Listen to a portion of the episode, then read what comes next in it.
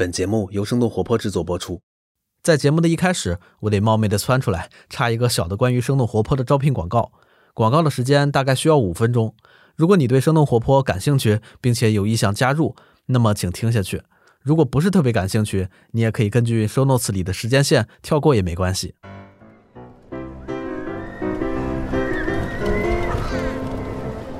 OK，看来你没有走。欢迎参观生动活泼的夏季招聘游乐场。我是游乐场的导览员迪卡普里辛。那接下来的导览只是此次游乐场的职位介绍部分。那完整的导览，比如我们的团队介绍啊、节目啊，你可以在生动活泼的官方公众号上回复入场券来查看。那第一站是我们的中央城堡站，这里列举了我们所有的招聘岗位，分别是节目制作人、内容研究员、内容营销负责人、节目拓展和合作管理总监。节目拓展和合作管理经理以及声音设计师，那工作地点都在北京。那这些岗位具体都是做什么的，又有什么要求？其实我们都详细的写在公众号上。但与其看他的职位描述，不如邀请相应的业务负责人来这里直接为大家介绍。那而且其实他们就在我的附近，那等我找一下他们啊。哎，看到了，城堡那边正在海盗船上拿着单筒望远镜的就是徐涛。他也是生动活泼的内容负责人。Hello，徐涛。Hello，迪卡导览员。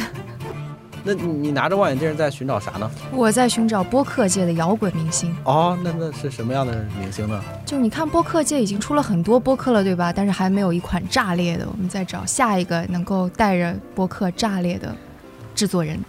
OK，那明白，所以这是一档节目的灵魂人物。嗯，那下一个职位是什么样子的？下一个是内容研究员，因为我们还是要不停的找制作内容的方向，所以这个角色呢，平时会需要进行大量的阅读，也要做一些研究工作，参与到节目的策划和编排中来。当然，说不定还会揪着他一块儿也来上节目，让他的声音也亮亮相。呃，哦，就是也能客串主持人是吗？对，是，没错。呃，那我们的第三个职位也请介绍一下。嗯，内容营销负责人。OK，Content Marketing。对，嗯，这个职位是干啥的？就是大家可能发现我们还是比较低调的，最主要是我们带了一点点社交恐惧症患者的基因，最最主要就是我啦。所以无论是在社交媒体上还是线下，可能看起来都不那么积极，所以我们就希望这个人能够帮助我们克服社恐，在不同的平台上面搞事情，然后跟大家一块儿玩儿。一个字儿就是玩儿玩儿。OK OK，那感谢徐涛，祝你一路好运。OK，拜。哎呀，不容易。OK，我还看看谁在啊？哦，那边摩天轮上拿着望远镜的就是戴安丁教，他在生动活泼负责商务和增长部分。Hello，戴安。Hello，导览员。那你你拿着望远镜在寻找啥呢？我在找的是业务拓展和合作管理总监以及经理这两个职位。感觉还挺拗口的，这是一个什么样的岗位？确实是有点拗口啊。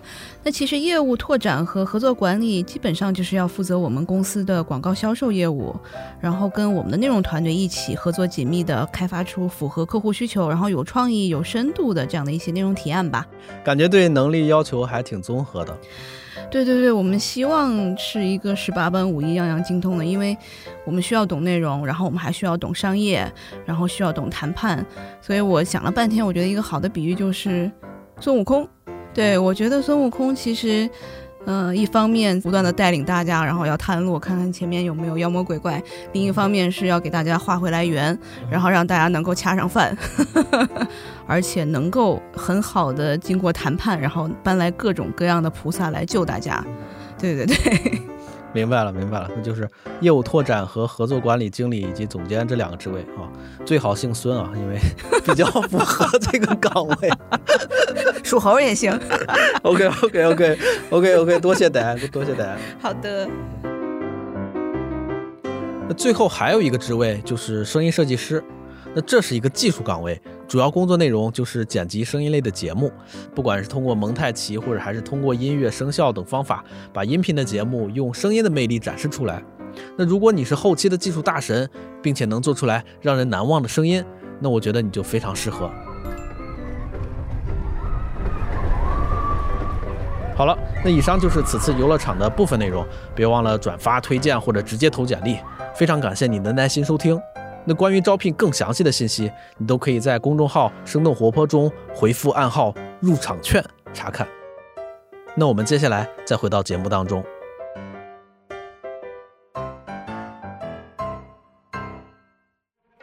Hello Hello，大家好，我是长得好看了不起的吃喝玩乐投资人默默，欢迎大家收听我们今天的泡腾 VC 之小声泡泡。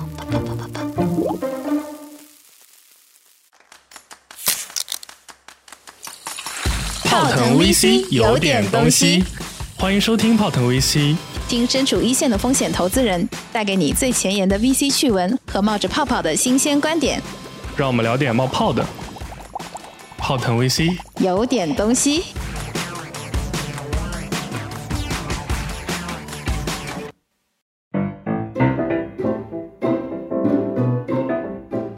大家好，欢迎来到今天的泡腾 VC 之小声冒泡，我是积极话痨、充满好奇心的 Helen。今天呢，我们请到了一位重磅嘉宾，他是晨辉创投的管理合伙人，也是 TED 的前老板瑞。那现在请大家来简单做一下自我介绍。Hello，大家好，我是晨辉创投的 Ray。作为 TED 的旧老板呢，我确实啊要认真一点啊。但是呢，如果你们有什么问题想关于 TED 你们想知道的话，也可以随便问我。诶，那你能不能跟我们分享一些 TED 的小黑料啊？黑料，你就其实 TED 进来我们这个公司的时候啦，还是挺有争议性的。基本上呢，每个人都投反对票，除了我以外。所以呢，他为什么能成会了？最主要还要感谢我。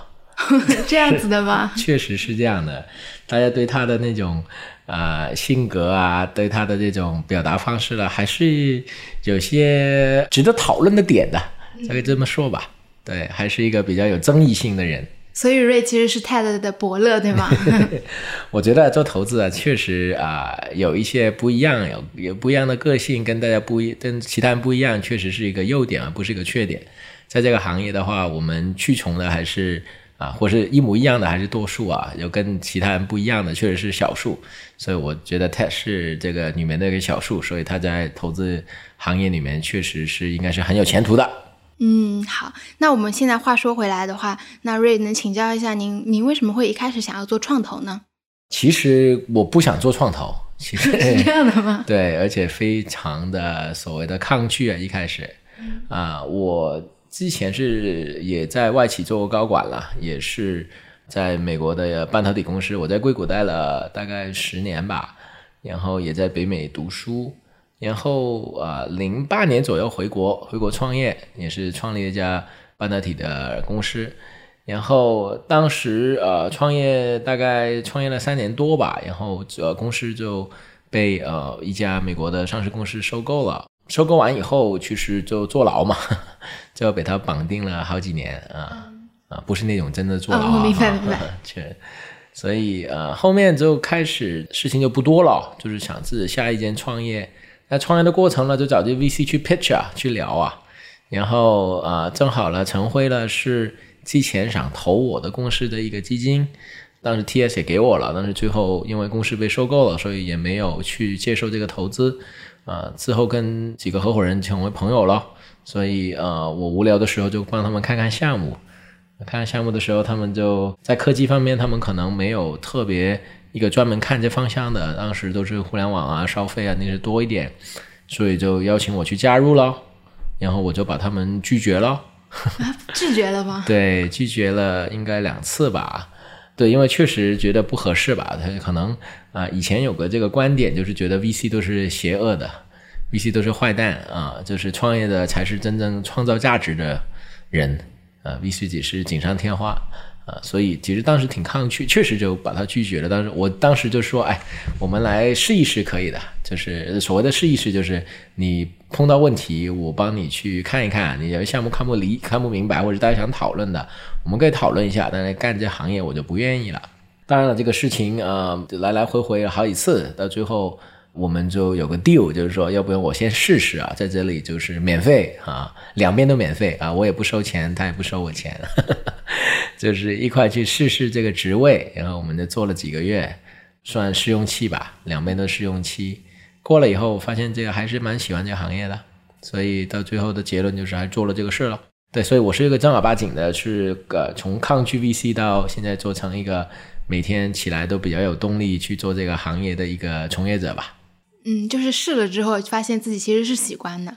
对，其实这个有它带给我很多我一开始没有想到的这种兴奋点，或是我自己没有想到的一些的动力吧。嗯嗯，那其实瑞你是一个技术出身的嘛，然后现在也在关注的是半导体投资方面的。那现在半导体投资这么热的话，你你是怎么看的呢？展开一点点吧，就跟你讲，我当时差不多一六年入行吧，一五一六年入行吧，啊，当时我就跟我两个合伙人说啊，什么都投，半导体不半导体不投。那我就我觉得这个其实很多做 VC 的人也会有这个感觉了，做哪行怕哪行，因为你对哪一那一行肯定相对会比较有认知，对他啊有敬畏之心吧。就是所以你看到很多的问题存在，确实当时大家都觉得半导体这个夕阳行业啊，可能比麦当劳好一点点啊。从 PE 的角度来说，确实是，哦，其实一直都是，到 现在其实也没有这么本质的改变啊。其实半导体是一个你要花很多很多钱去研发。然后到最后啊，芯片以前迭代还没那么快。其实到一五年、一六年的时候，其实那可能到了这十几二十年。其实你想一想，你手机你的芯片用半年就差不多了，用用一年差不多。就我说里面的芯片，它是更新换代，跟着你的手机更新换代。以前哪有这么快啊？以前一个芯片为什么芯片是一件很赚钱的生意？因为你研发花了很多精力投进去以后，这个东西可以不停的印钱啊，你就印刷钱一样，对吧？把它再再再把它弄出来就行了。很多行业会涨毛利率，那芯片的毛利率对很多呃美国的公司来说，美国的芯片公司来说，没有百分之五十的毛利率，它是不会做这个项目的。所以它最基础的是要百分之五十。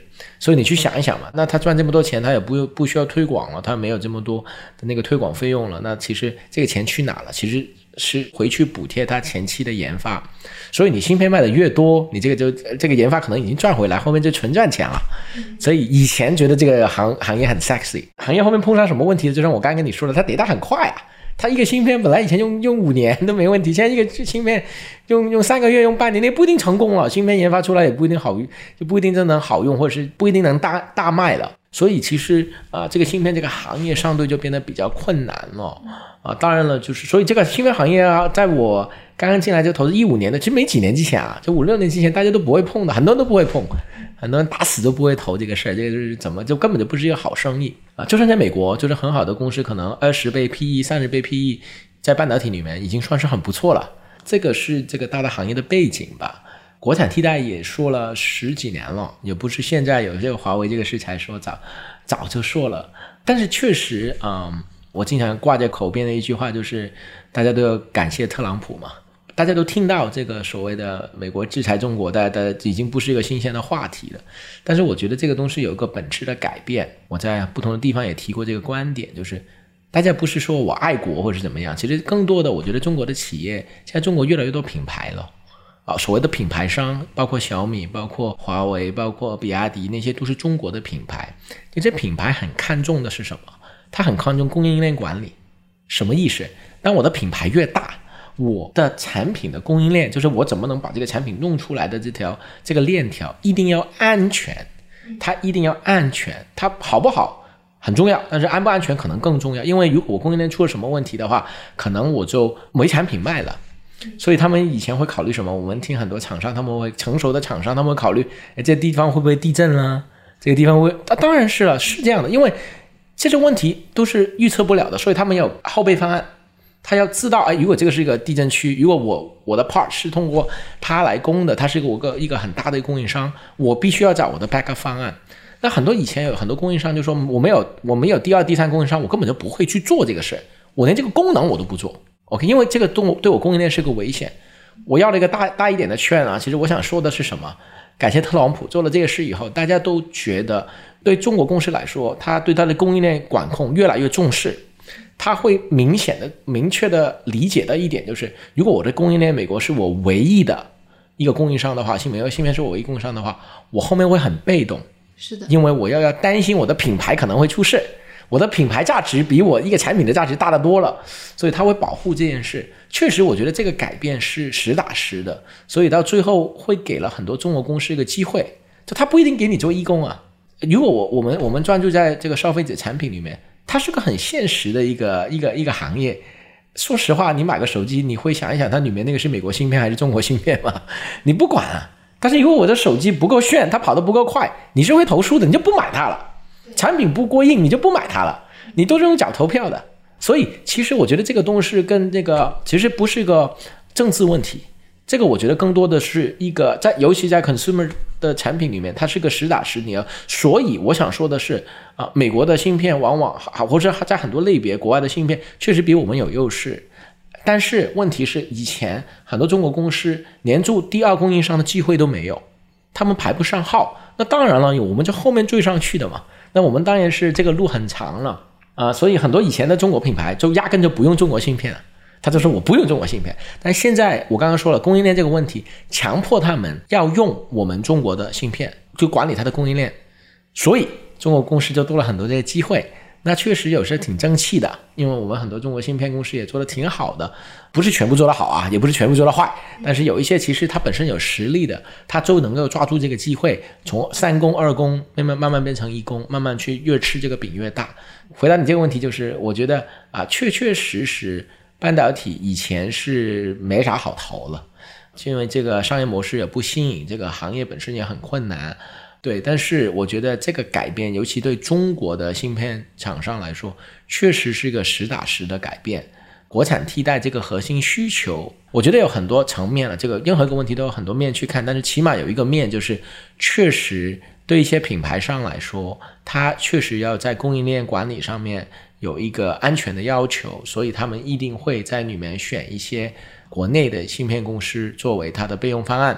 那如果你是有本事的话，你确实就能去把这个量做上去。我们能看到我们 portfolio 有很多公司，确实这两年吧，revenue 收入还是上的蛮快的，啊，所以回答你的问题，我觉得半导体现在确实有些新的机会了。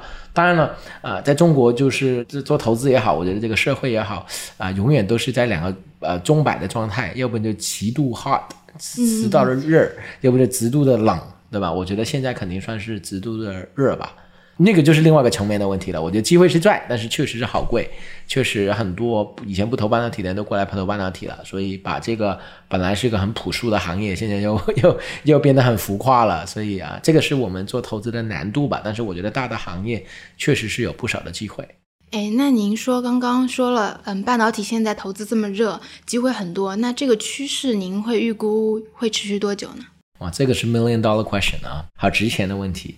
我还是愿意相信啊，一个行业我们不能一刀切，不能去说，哎，全部都是这样，全部都是那样。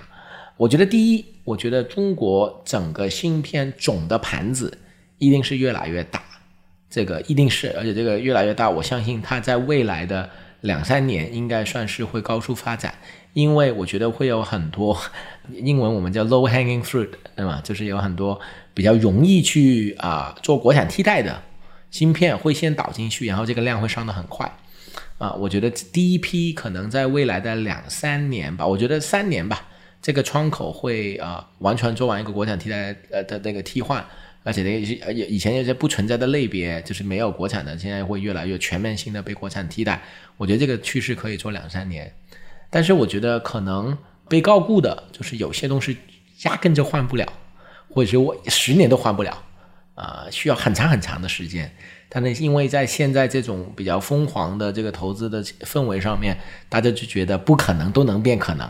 以前你说不可能，我记得我有一次跟一个朋友聊天，他说：“瑞，你觉得不可能？那多少钱才可能？”因为我说不可能，这是不可能。他说多少钱？总归有个钱吧。对吧？我觉得大家可能互联网那边可能会更多是这样吧。我我也就我觉得芯片钱当然很重要了，没有芯没有钱可能啥也做不了。但是钱不一定能挤压实践吧，可能能帮助，但是不能本质性的去把一个量级的一个一个改变。所以呃，我觉得呃有一些半导体的啊，包括呃 GPU 啊，包括 CPU 啊，呃，包括一些比较有通用性的这种，或或者是它需要一个。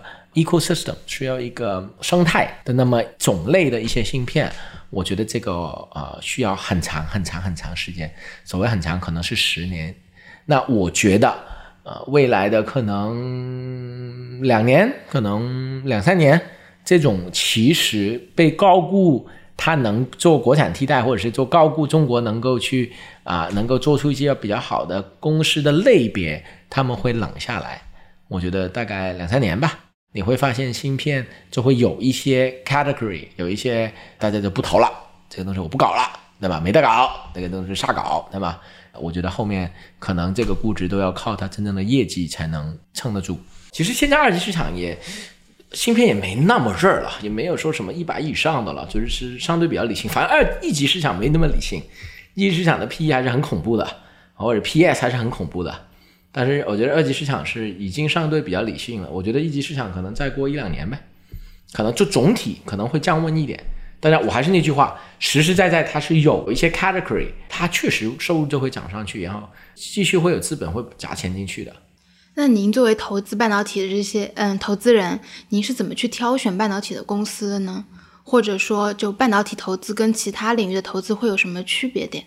其实做半导体的人，我觉得相对来说他们都比较比较上市，因为半导体其实本身呢财务一点都不复杂，其实它就是做个东西出来卖嘛。卖完以后，我毛利是多少？我卖了多少？就是我赚多少钱？其实这个是一个相对真的是呃卖东西、卖产品，然后这个产品相对也比较单一，研发出来然后去生产，这个账都算得很明白的第一种生意。所以我觉得半导体是一个很实在的行业。所以我觉得你刚刚问我有什么跟其他行业有什么不一样？半导体我经常会跟这个创业者聊天，第一个问题就是问他。你们场景是什么？你这个芯片干嘛的？究竟所谓的干嘛？他他会跟你说啊，我有双核，我有我有怎么样？我有多少 memory？我有我有 execution 有多快啊？我有多省电？我有多就是跟那个一堆的指标，我觉得这就是虚的。当然，他们可能要用这个东西来去证明他们的技术实力啊。但是我说这个行业本身就很残酷，这个行业很接地气。接地气的行业，第一个问题你就要问他了：究竟你这个产品卖到哪了？谁是你第一个客户啊？客户为什么要用你啊？我想说的是，可能跟其他行业的不一样，就是你可以很实实在在的问他这个商业的发展，而不是老是在研发，老是在说故事。是的，半导体研发要研发很长时间，这个没有错。OK，所以他一开始可能很多时候都会有没有客户，他要去去去弄这个事，这个都没有错。但是其实半导体它最终你还是要卖产品，所以其实在卖产品的过程中。很多时候，你做研发的时候，你就会跟客户去接触，你或者是你在已经有一个场景，你是想清楚你要去做的，不会说是哎，我做完个产品出来，我再去看看谁来要，谁会谁会要这个东西啊？不是说你一出来我就要卖产品给客户，但是可能你一出来去做这个企业的时候，你就很清楚你这个芯片是做到哪里去的，为了什么目的，为什么你能做进去啊？客户为什么要用你？客户现在碰到的这个所谓的痛点在哪里？这个一开始就很清晰。另外一个可能比较好玩的东西就是，不会有人乱七八糟的过去说我自己要做个半导体的公式的，它往往都是在行业里面。现在可能还就再好一点点吧。就以前你看五年前、十年前的话，做半导体的读不是清华就北大，背景很好的人才会去半导体，因为这个是时代背景了。就是以前读 double E 的都是比较难的哈，都是学校最顶尖的人去做，所以啊，往往这个团队的背景都会相对来说会好一点。但是其实。半导体这个分工其实也分得很细的，我们有做 designer，我们有做 analog，做 digital，其实它里面细分了做做 A E 的，做 F A E 的，里面细分了很多不同的行业。其实我觉得像这件事啊，你确实要找到一个人是对这个事情有认知的，而不是说举个例子啊，我 T I 出来的，那我 T I 出来我就会做 analog，其实完全不是嘛，就是这个 T I 出来有 N 个 position，它可以做很多不同的事。可能我想说的点就是在半导体。对的人做对的事，这个东西尤其重要，因为这个真的要很多行业的 know how 在里面啊，你真的需要去 design 一个好的芯片出来，确实是有一些技术门槛的，所以往往这方面会更注重一点吧，就是这个不能到了这个位置才学怎么做 design，那就就是基本上不靠谱。对，可能这个就是一个比较大的区别呗，跟其他行业。那我们今天就谢谢瑞作为一个投资人来跟我们聊一聊半导体行业。然后其实呢，瑞已经跟 Ted 和某某约了，之后也会出一期对谈式的主节目，大家期待一下吧。期待跟大家小伙伴再聊天的机会了。嗯，对，大家再期待一下吧。那我们今天节目就到这边啦，拜拜拜拜拜拜拜。听完之后，别忘了跟朋友们分享一下，关注我们的公众号“生动活泼”，声是声音的声，并在对话框回复“泡腾 VC” 就可以扫码加入我们的听众群啦。如果遇到任何问题，可以咨询我们的小助手，小助手的微信号是声 FM 一，一是阿拉伯数字的一哦。我们下期再见，拜拜拜拜。